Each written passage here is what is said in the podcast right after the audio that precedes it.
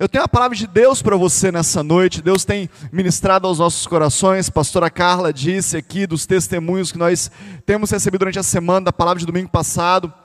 Deus de oportunidade. Se você não ouviu a palavra, se você não estava aqui, não acompanhou pela internet, já está no YouTube, no canal da igreja, é, Família Viva Timóteo. Entra lá, recebe essa palavra, porque foi uma palavra que impactou muitas pessoas. Tem pessoas usufruindo já essa semana daquilo que foi liberado no domingo. E hoje eu tenho uma palavra para liberar sobre a sua vida também. Deus é um Deus de oportunidades e Deus é um Deus de promessas cumpridas. Amém? E eu queria, antes de entrar na palavra, eu queria falar para você um pouquinho como é que Deus construiu isso dentro de mim como é que Deus é, trouxe essa palavra, como é que Deus foi ministrando sobre a minha vida. Eu estava com um texto na minha mente, eu tinha lido o livro de, de Jó, e Jó, capítulo 14, ali pelo verso 7 até o verso 10, mais ou menos, fala sobre um tronco de árvore, sobre uma árvore que pode ser cortada e jogada ao solo, e ao cheiro das águas ela volta a brotar. O cheiro das águas traz vida novamente, faz brotar novamente. Mas logo depois ele diz que, que o homem é diferente. Que o homem, quando cessa, quando se dá o último fôlego de vida, ele não tem mais a esperança da vida e ali acabou.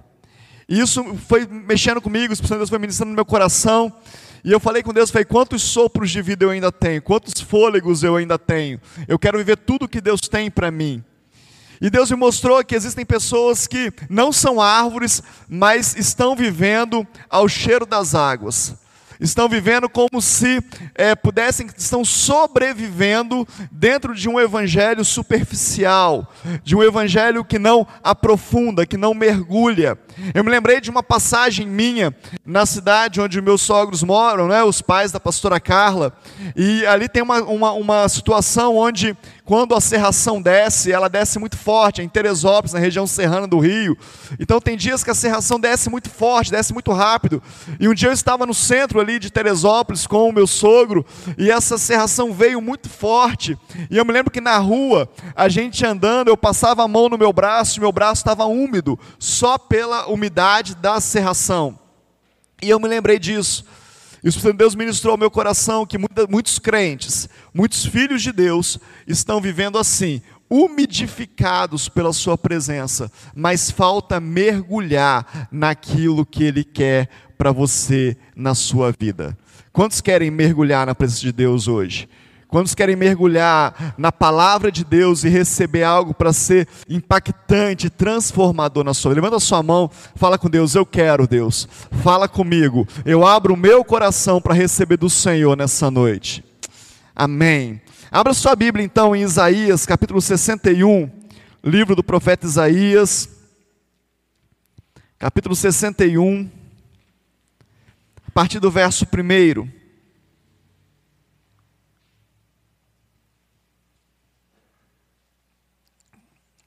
Eu quero falar para você no dia da ceia, tudo que Deus já fez e já cumpriu, para que você viva tudo o que Ele tem para você nessa terra. A gente só não vai viver o que Deus tem se a gente não quiser. O único limitador entre o que Deus tem para você e o que você realmente vive chama-se você. É o teu nome, é o meu nome. Deus já conquistou, Deus já cumpriu, Deus já fez. Ah, mas o diabo milita, mas ele já foi vencido na cruz. Amém ou não amém? Por isso que nós estamos tomando Santa Ceia do Senhor hoje, porque o Senhor venceu a morte. Amém? Então nada pode vencê-lo mais. Então o único limitador pode ser eu ou pode ser você. Nós que decidimos. Evangelho de Jesus Cristo, segundo escreveu Lucas, no capítulo 4, a partir do verso 16.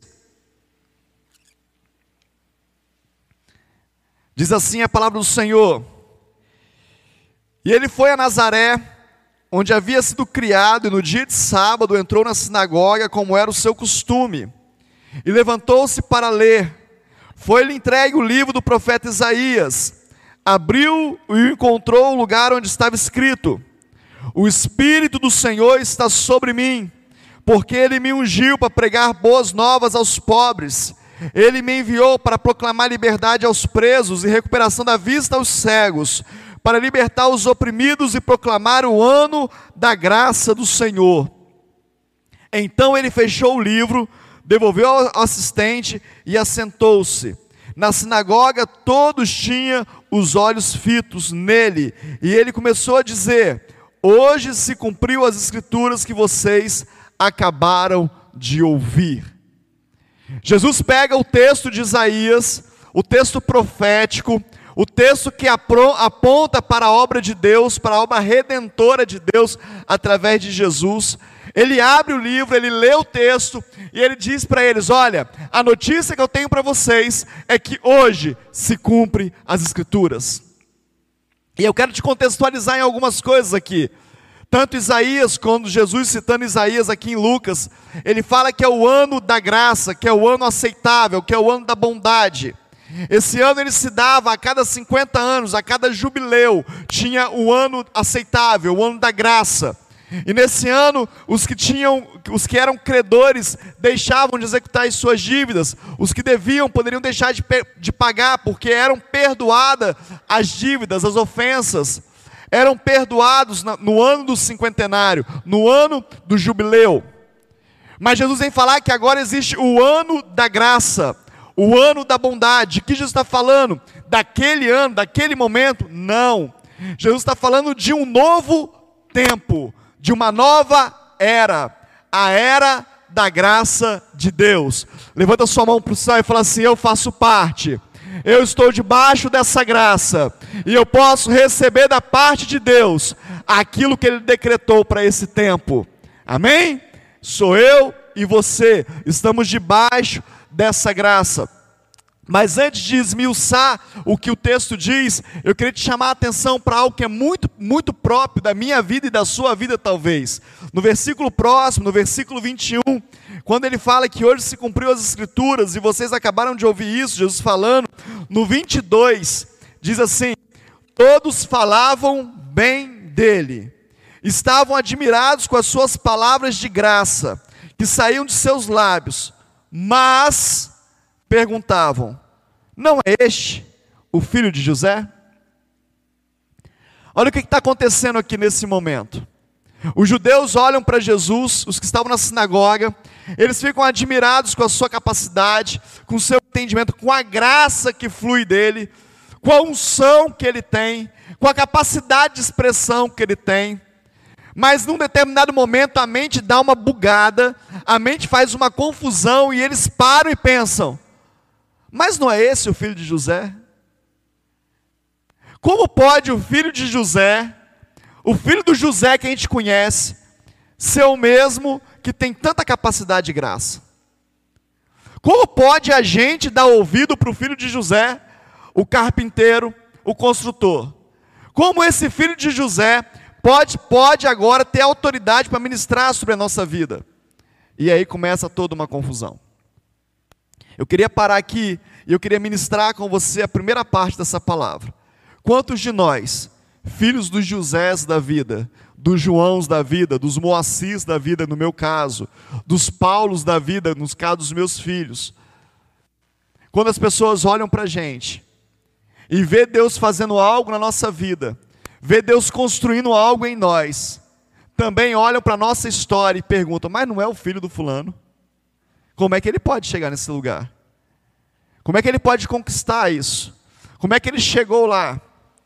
Eu tenho, é, na minha família, eu tenho pessoas que, que eu admiro profundamente, porque apesar de uma história terrivelmente complicada, conquistaram muito na vida. Mas eu tenho pessoas também que, apesar de terem todas as oportunidades da vida, não conquistaram nada na sua história.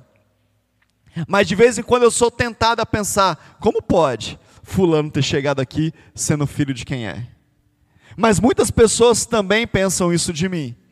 Muitas pessoas olham para mim e me apontam.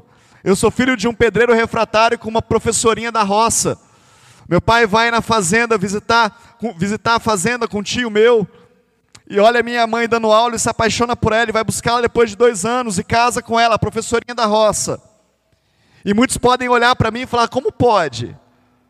O filho da dona Lude com seu Moacir chegar numa igreja e pregar uma palavra. E muitas vezes eu mesmo pensei isso de mim. E talvez ainda pior seja a gente pensar isso de nós. E talvez você nessa noite, esse pensamento já visitou a sua mente muitas vezes. Como posso eu sair da onde eu saí, ser quem eu sou, fruto da onde eu sou, chegar a algum lugar? Mas deixa eu te falar um negócio, querido. Tem algo que nós esquecemos no meio da igreja, que nós esquecemos no meio do evangelho por muitos anos, mas que Jesus não se esqueceu e ele tinha algo muito bem resolvido na sua história. A sua mente era muito bem resolvida. Sabe o que, que tinha na mente de Jesus? Quando se falava disso, Jesus tinha na sua mente o dia do seu batismo, e no seu batismo ele ouviu do céu uma voz que dizia: Este é o meu filho amado, em quem me comprazo. O que sustentava Jesus no seu ministério, na sua história, era uma palavra de Deus Pai, era quem ele era para Deus Pai, era qual a história que Deus Pai tinha escrito a respeito dele.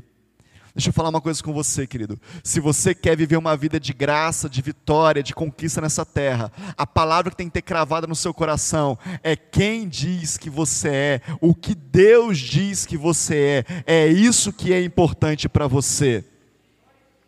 E a palavra de Deus está escrito que você é geração eleita, povo escolhido, sacerdócio real, filho de Deus Pai. É essa palavra que Deus tem sobre a sua vida. Nós precisamos aprender a trabalhar a nossa mente. Eu fico imaginando, imagina nós, um de nós na sinagoga, explicando, cheio de graça, e alguém falar: Mas você não é o filho do fulano? Mas não é você? Como é que a gente ia fazer? Qual o gabinete que a gente ia marcar?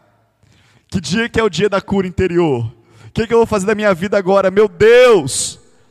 Mas a palavra está sobre Jesus é: Você é meu filho amado em quem me comprazo. Você é um filho amado de Deus. Olha para o seu irmão e fala: Você é um filho amado de Deus.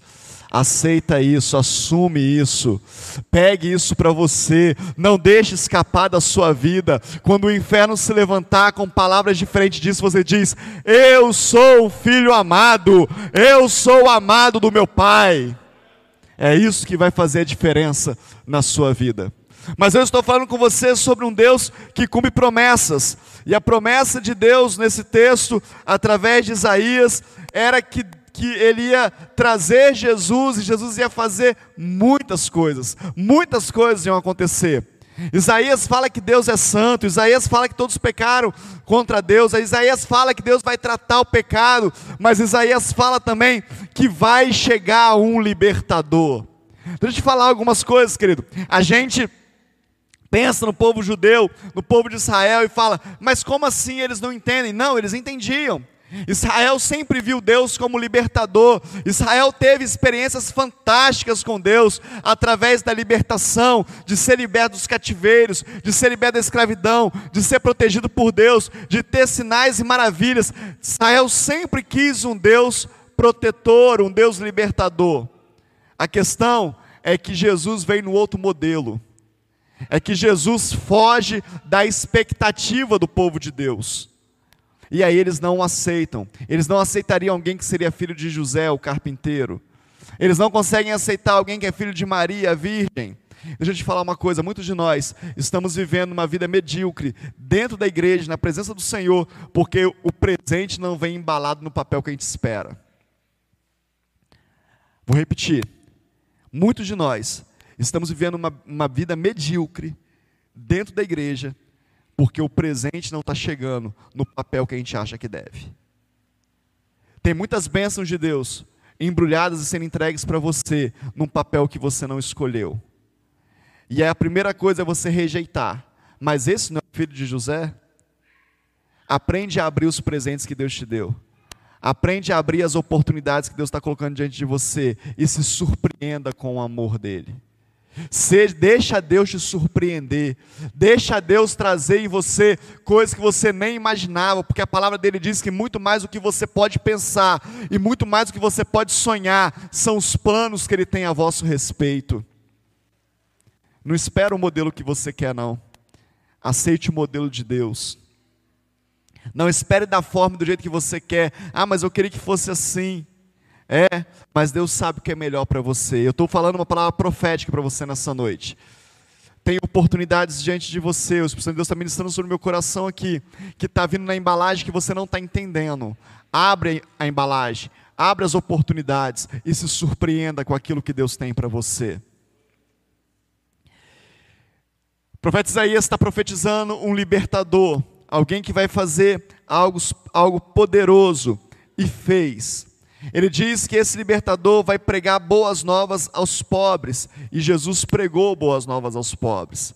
Jesus veio com uma nova palavra, com uma nova atitude, com uma nova liberando palavras de vida. Eu vim para que tenham vida e a tenham em abundância. Essa foi a palavra de Jesus. Essa foi a, a, a tônica do evangelho pregado por Jesus. Enquanto os judeus estavam preocupados com a lei, com as liturgias, Jesus estava preocupado em agradar o Pai. Eu faço aquilo que eu vejo o Pai fazendo. A minha comida é fazer a vontade do Pai. O reino de Deus não é comida nem bebida. O reino de Deus é paz, alegria e justiça. Jesus sempre tinha uma palavra de esperança e vida para quem estava perto dele. Boas novas.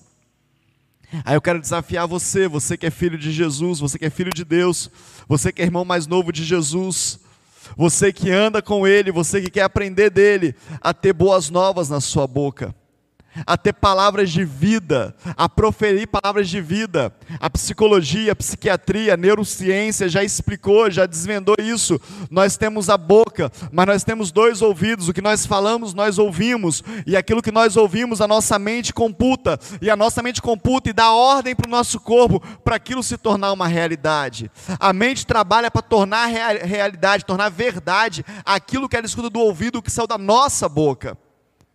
Se você começar a dizer, olha, eu estou triste, eu estou triste, eu estou triste, eu estou triste, eu estou triste, o próximo caminho seu vai ser uma cama e uma depressão. Depressão é real, é algo sério, mas é construído muitas vezes a partir daquilo que nós ouvimos e muitas vezes daquilo que nós mesmos falamos.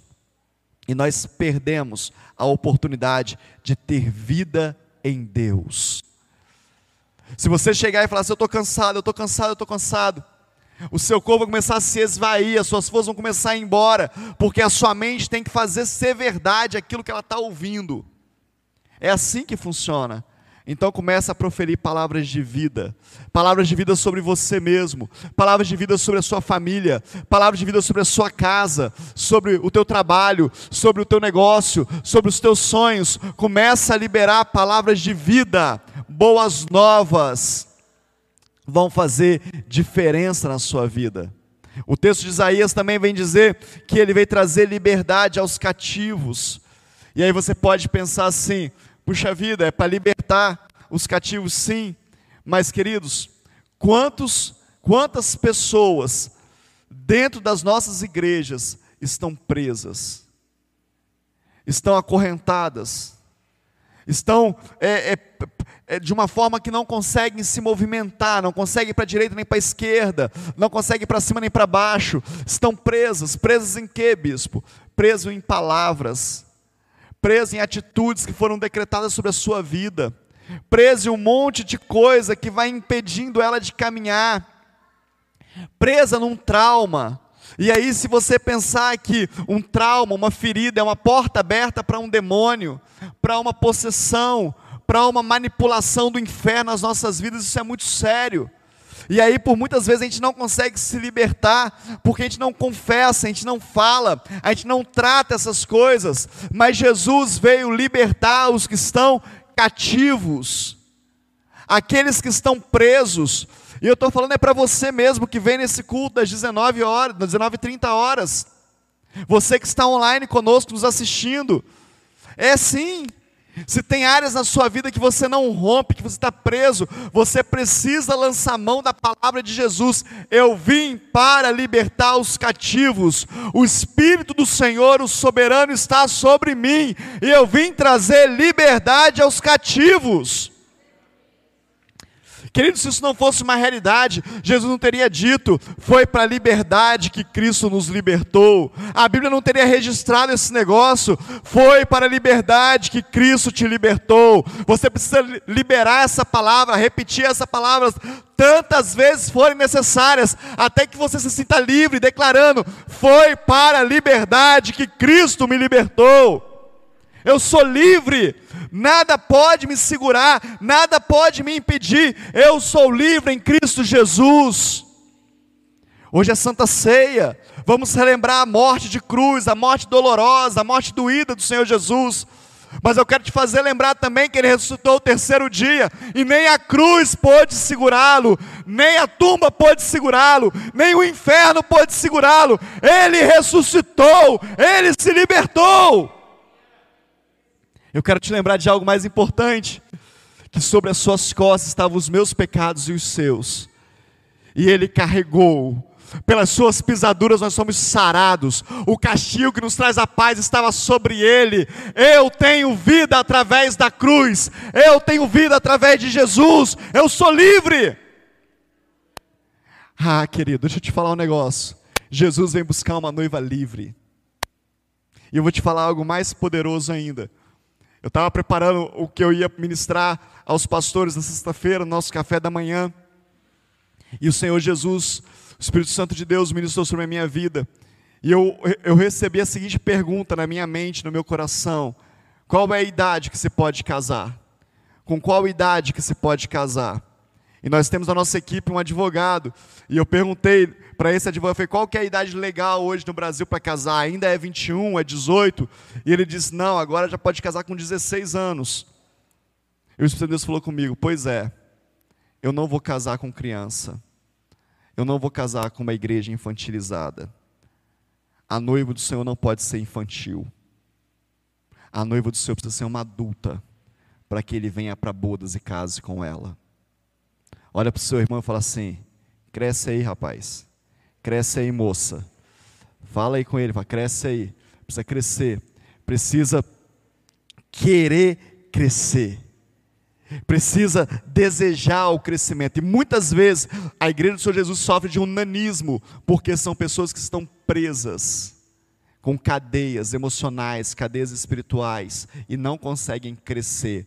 Mas se é o seu caso hoje, eu quero profetizar sobre a tua vida, que você seja livre para a glória de Deus Pai.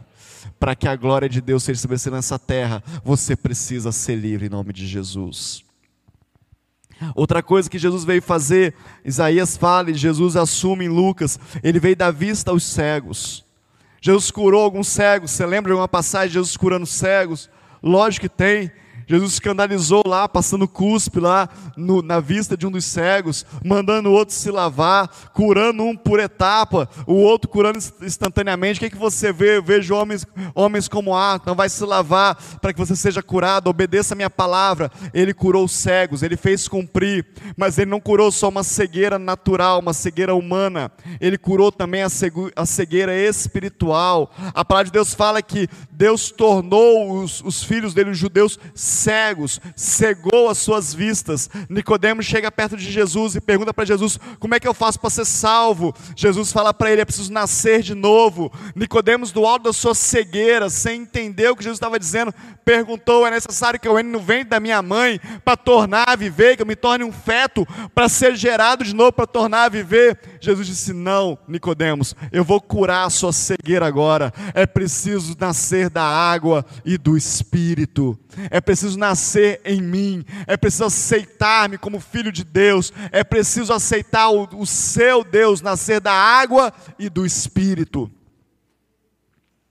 Quantos de nós estamos com a nossa, com a nossa visão turva do que é o Evangelho, do que é a vida com Deus?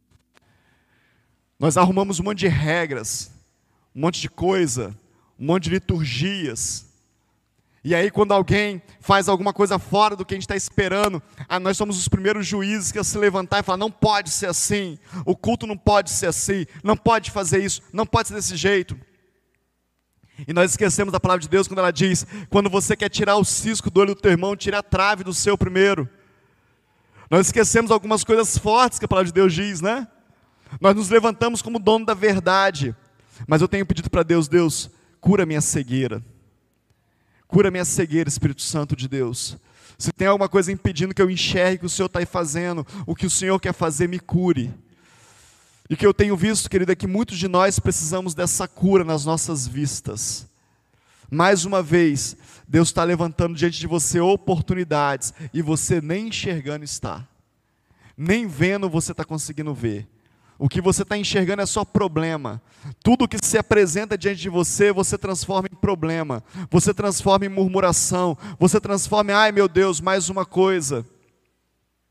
Enquanto são oportunidades de vitória, de vida, de conquista, de crescimento sobre a tua vida. Se você quiser, coloque a mão nos seus olhos, eu quero orar por você. Pai Celeste, eu quero nessa hora te pedir, pela tua misericórdia, pela tua graça, Cura-nos, Pai, de toda cegueira. Cura-nos, Pai. Nós precisamos enxergar, nós precisamos ver como o Senhor vê. Oh Deus, em nome de Jesus, arranca, Senhor, arranca tudo que faz turvo, toda trave que impede, todo cisco que incomoda. Arranca agora em nome de Jesus e nos faz enxergar como o Senhor enxerga tudo aquilo que é teu e para a tua glória, em nome de Jesus. Amém.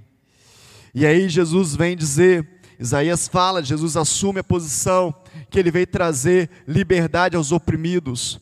E aí faz uma diferenciação entre cativos e oprimidos. Cativos são presos, são escravos, escravizados, cativos. Oprimidos é quem está recebendo uma opressão externa, um momento da vida de opressão. Essa opressão pode se dar de todas as formas, de diversas formas mas o Espírito Santo de Deus me, me trouxe à memória duas, duas passagens que fala de pessoas que estavam oprimidas. Quando você fala de cativo, o Espírito Santo de Deus me leva àquele endemoniado em Gadara, que está possesso de demônios, de espíritos malignos, espíritos imundos. E quando Jesus chega naquele lugar, ali em Decápolis, naquela região, ele expulsa aqueles espíritos imundos. E agora aquele endemoniado, aquele ex-endemoniado quer andar com Jesus, Jesus fala: "Não, fique aqui". E agora ele começa a contar e a espalhar o, o evangelho de Jesus, a vitória que ele recebeu. Deixa eu te dar, deixa eu fazer um parênteses aqui com você. Tem um teste para você fazer muito importante. Eu sei que é pesado o que eu vou te falar, mas é o Espírito Santo de Deus que está trazendo a minha memória. Eu falei isso no culto da tarde, eu tinha esquecido disso, mas Deus me traz a memória que eu preciso falar sobre a sua vida. Se você perdeu a vontade de falar de Jesus, de anunciar o Evangelho da salvação, se você perdeu a vontade de dizer quem é Jesus, se isso não ocupa mais as suas conversas, a sua roda de amigos, talvez você esteja preso em algum lugar. Porque quando a gente é liberto, querido, a gente quer espalhar para os quatro cantos quem é esse libertador. Quando a gente está livre, a gente quer falar dele. A gente quer falar dele, a gente quer ministrar dele, a gente quer com, compartilhar dele. O que importa é ele. Eu não estou te acusando, eu estou te ensinando a como você perceber que tem alguma coisa errada imediatamente aquele ex-endemoniado começa a proclamar a palavra de Deus. Ele era alguém que estava no cativeiro, estava preso, era uma vergonha. Quando, quando você fala de opressão, eu penso de alguém oprimido, eu, eu me lembro daquela mulher do fluxo de sangue. Aquela mulher que gasta todas as suas reservas, tudo que ela tinha, toda a sua riqueza, tentando conseguir uma cura. Aquela mulher que era rejeitada pela sociedade, que era apontada pelos, pelos, pelos seus companheiros ali, por quem andava com ela como alguém impuro. Aquela mulher que não podia andar na rua, porque ela não podia tocar em ninguém, ela era envergonhada no meio da rua. De repente essa mulher ouve que Jesus está passando em algum lugar ali por perto.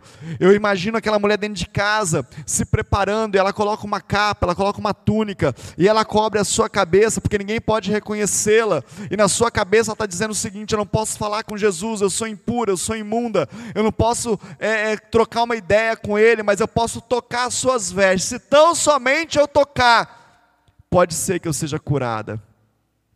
E aquela mulher toda encapuzada, toda escondida, toda envergonhada, ela vai pela multidão, ela vai pedindo licença, ela vai empurrando um e outro. E quando ela está chegando perto de Jesus, ela estica sua mão e ela toca a, suas, a, a orla da sua veste. E aí aquele que foi ungido para trazer liberdade aos, aos oprimidos, ele para e fala: opa, alguém me tocou. Os discípulos viram para ele e falaram assim: mestre, a multidão te aperta, a multidão te empurra. Como assim alguém te tocou? Deixa eu fazer um novo parênteses com você aqui. As igrejas estão cheias de multidão que estão pertinho de Jesus, empurrando, tocando, apertando, mas sem uma expectativa de que Ele pode solucionar a sua vida. Toda vez que você chegar perto de Jesus, tocar Jesus com uma expectativa de que Ele pode mudar a sua história e a minha, vai sair virtude dele. A gente se acostuma com a religiosidade, querido. A gente se acostuma com as reuniões solenes, com as reuniões litúrgicas. O Espírito Santo vem aqui, ele passeia entre nós, e nós falamos: puxa vida, o Espírito Santo veio hoje. Jesus está aqui hoje, olha, ele cumpriu a promessa, ele falou que se dois ou três se reunissem no nome dele, ele se faria presente, mas nós somos apenas espectadores dos milagres. Aquela multidão era uma multidão de espectadores. Vamos ver o que vai dar agora. Vamos ver quem vai andar. Vamos ver quem vai enxergar. Mas aquela mulher tinha uma outra expectativa, ela tinha expectativa de ser curada. Qual foi a expectativa que te tirou da sua casa hoje? Você veio só cumprir a agenda? Preciso no culto, hoje é domingo, domingo é de ir na igreja. Ah, fulano está me enchendo a paciência para eu ir na igreja, eu tenho que ir. Ah, o pastor me mandou cinco mensagens já. Se eu não for, eu vou mandar de novo. Tem que ir. Ah, não tem nada para fazer mesmo, está chovendo. Eu vou no culto então. Ou você sai da sua casa com uma expectativa de que algo novo pode acontecer na sua vida porque Jesus está aqui. Não, bispo, eu não saí, eu, eu sou da primeiro, do primeiro grupo. A minha expectativa está errada, então pede perdão para Deus aí agora e muda a sua expectativa, ainda dá tempo, ele ainda está aqui. Ele ainda está presente entre nós, pede perdão, muda a sua expectativa. Fala, olha, eu errei, eu errei, eu errei, eu quero te tocar nessa noite, eu quero ser transformado nessa noite, eu quero mudar a minha história nessa noite. Sabe o que Jesus fez com essa mulher, querido? Ele arrancou dela a opressão que tinha na sua história. Ele tirou dela a opressão que atrapalhava ela de viver. Aquela doença oprimia aquela mulher. Mas agora Jesus para e fala: Vai, porque a tua fé te salvou. A gente acha que opressão é só demônio, né? Não, está cheio de demônio, está oprimida. Não. As situações da vida podem nos oprimir. Quantas notícias nos oprimem? Quantas histórias familiares nos oprimem? Quantas coisas, quantas, quantas questões pessoais, pecados não confessados, histórias difíceis nos oprimem, mas Ele veio trazer liberdade aos oprimidos. E Ele diz assim: Vós que estáis cansados e oprimidos, vinde a mim que eu vos aliviarei. Sabe onde ele falou isso, querido? Ele falou no meio dos dele, ele falou no meio dos discípulos, ele falou no meio do seu povo, ele não falou para os que estavam lá fora, ele falou para o povo dele: falou, se você está cansado e oprimido, vinde a mim, que eu te aliviarei. Tudo que Jesus quer é te aliviar nessa noite. Um outro exemplo que vem na minha mente quando eu penso nisso, eu me lembro da mulher samaritana. A mulher samaritana sai da sua casa com o sol do meio-dia, aquele sol a pino aquele calor escaldante, onde ninguém mais ia à fonte, mas era o único momento que ela podia ir, porque era o momento que não ia ter ninguém para ela não ser envergonhada. E é interessante porque a claridade total encobria aquela mulher. Os que, se, os que se julgavam santos estavam escondidos do sol, e aquela mulher sai no meio de uma claridade total, porque a única forma que ela tinha de se esconder era debaixo da claridade total do dia. Olha que coisa de doido. E ela sai, à luz do meio-dia, ela vai à fonte, ela vai ao poço. E chega no poço, ela encontra um judeu, que por acaso chamava Jesus. E aqui esse judeu começa a conversar com ela. E da mesma forma que os, os, os membros da sinagoga perguntam: pode ser filho de José? Essa mulher vira para Jesus e fala: Como sendo tu judeu, está conversando comigo? Você não pode falar comigo, você é judeu, eu sou samaritana. Os samaritanos não se dão com os judeus. Mas Jesus está muito além de onde você nasceu e qual foi a sua primeira história. Jesus vê o que ele projetou na sua vida. E aí Jesus fala para ela: ah, se você soubesse quem eu sou, você me pediria água e eu te daria a água da vida para você nunca mais ter sede. Aquela mulher começa a conversar com Jesus e ela fala: você é um profeta, então me fala aonde eu devo adorar, aqui ou acolá. Jesus fala: não importa onde você vai adorar, porque eu estou à procura de alguém que me adore em espírito e em verdade. Jesus vai quebrando na vida dessa mulher tudo que oprimia ela, a lei oprimia ela, o lugar que ela tinha nascido por não ser judia, ser samaritana, oprimia ela, ela precisava ser liberta. Por último, Jesus fala com ela: vai e chama o teu marido. Ela fala: não posso. Ela fala: bem disseste, porque o que você tem não é teu. E agora cai as cadeias da opressão. Ela é liberta com a verdade. E agora ela volta e ela começa a anunciar: Ei, eu encontrei Jesus.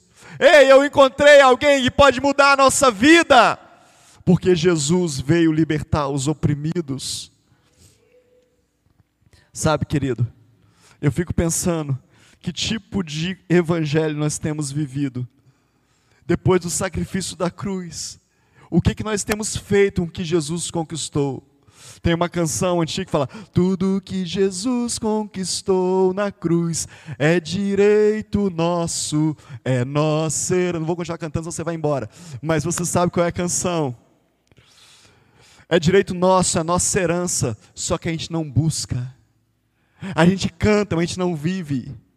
Eu quero desafiar você a viver da herança que Jesus conquistou na cruz para mim e para você. Toma posse, assim como Jesus tomou posse da palavra de Isaías, disse: Eu sou o cumprimento dessa palavra. Eu quero que você tome posse nessa noite daquilo que Jesus liberou sobre a tua vida. Por último, já caminhando para o final, eu quero falar com você sobre perdão. Perdão é um dos principais motivos da gente não conseguir viver tudo que Jesus tem para a gente. A falta de perdão a falta de receber perdão, a falta de liberar perdão, a falta de se sentir perdoado. Mas na cruz, quando ele está na cruz, a palavra que sai da sua boca é: Tetelestai, está consumado, está pago. No ano aceitável do Senhor, no ano da bondade de Deus, no ano da graça do Senhor, ele já pagou, querido. O diabo não pode te cobrar nada. O diabo não tem direito. A palavra de Deus fala que ele rasgou o escrito de dívida que havia sobre nós e colocou uma placa dizendo: está pago, tetelestai, está consumado. Eu cumpri tudo que tinha que cumprir. Por que, que você ainda anda carregando tanto peso? Por que, que você ainda anda carregando tanta história? Por que você não deixa esse saco de história aí na cadeira hoje? Juntamente com aquele outro saquinho de orgulho que você carrega para cima e para baixo. E começa uma nova história com Deus. Por que, que você não abre mão, você não lança a mão dessa palavra profética sobre a sua vida e bate no peito e diz: Eu sei que o meu Deus é um, um, um Deus que cumpre as promessas. Quem tem promessas de Deus na vida aí? Então aceita as promessas. Assume as promessas. Querido, tem tantas promessas de Deus sobre a minha vida que eu não faço nem ideia como é que Deus vai fazer. Mas foi Ele que disse. Se é Ele que disse, eu só posso aceitar. Mas eu vou tentando melhorar cada dia para eu não atrapalhar as promessas dEle. Deus tem promessas sobre a tua vida, querido. Deus tem promessas sobre a sua história. Deus está esperando que você se manifeste para a expressão da sua glória. Deus quer te levantar a lugares altos. Eu não estou fazendo nenhuma alusão a um evangelho fácil, um evangelho que Deus vai te dar tudo, que é só você ser crente. Não, esquece isso. No mundo três aflições, tem de bom ânimo, eu venci o mundo. Tem luta demais por aí, querido. Pode ter certeza, nada é fácil, nada cai do céu. Eu não sou um pastor que fala que tudo é fácil. Eu sei que não é, e eu não posso ser mentiroso. Mas eu sei também que com Deus é tudo muito mais fácil. Eu sei que quando eu começo a aceitar as promessas de Deus na minha vida e começo a não atrapalhar os planos dele, as coisas acontecem na minha vida.